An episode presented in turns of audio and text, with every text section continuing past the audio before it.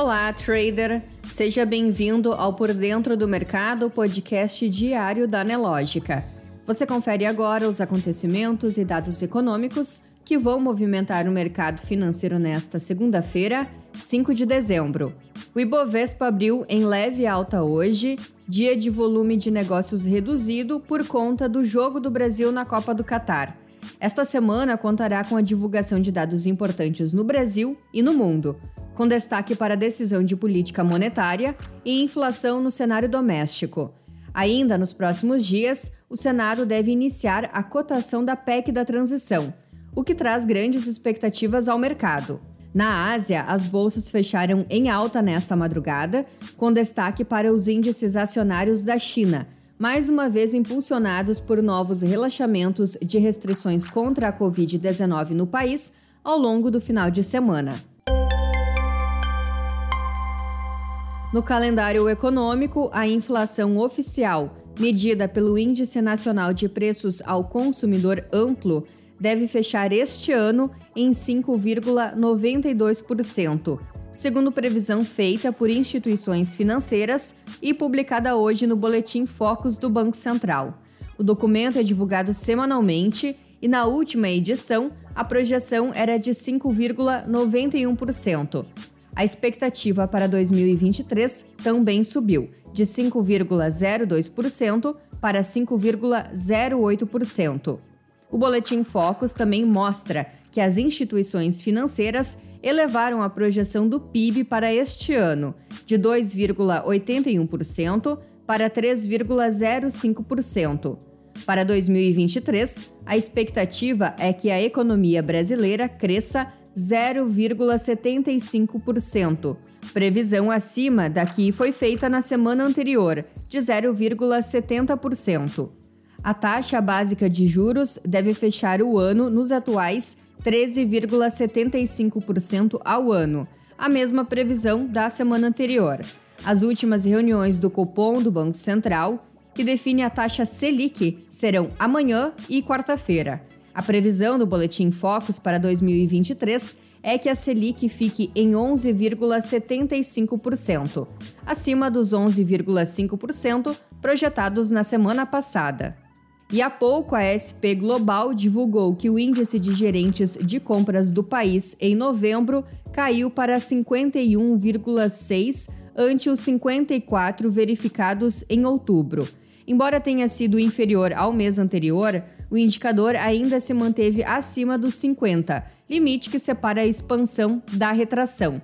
O PMI composto global caiu de 53,4 em outubro para 49,8 em novembro. Segundo a S&P Global, o volume de novos pedidos e a atividade de negócios se expandiram em novembro, as taxas mais lentas em um ano e meio. Já no calendário americano, logo mais, final do PMI composto global da SEP de novembro e PMI ISM não manufatura e atividade empresarial de novembro ao meio-dia.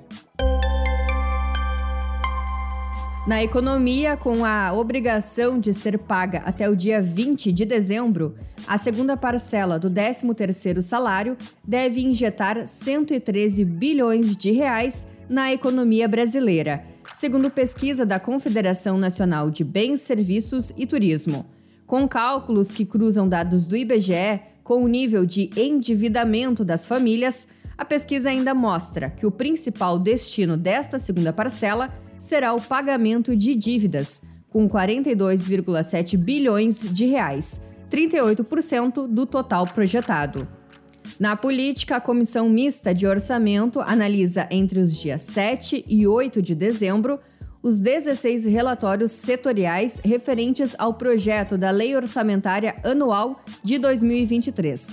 Cada relatório detalha uma área do orçamento da União e avalia as emendas que contemplam os órgãos daquela área, sugerindo quais devem ser aceitas.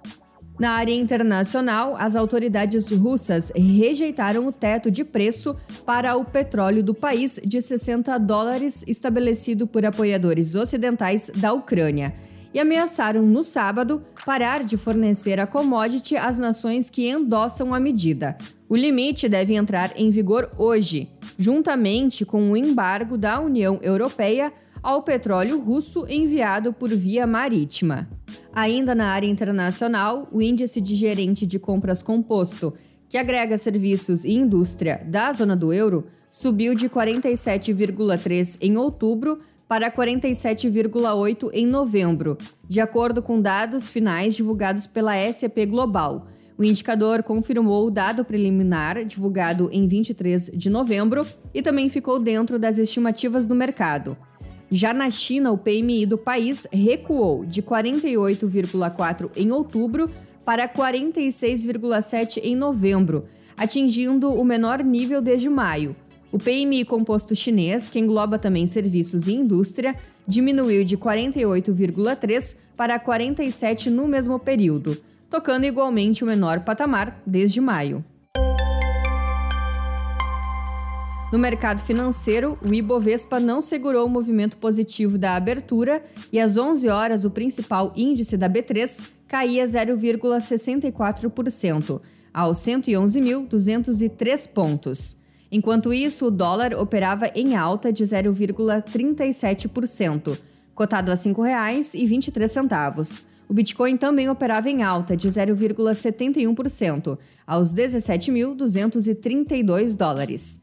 Em Nova York, na sexta-feira, os índices fecharam mistos. O S&P 500 encerrou o pregão com baixa de 0,12%, Nasdaq de 0,18%, enquanto Dow Jones encerrou em alta de 0,10%.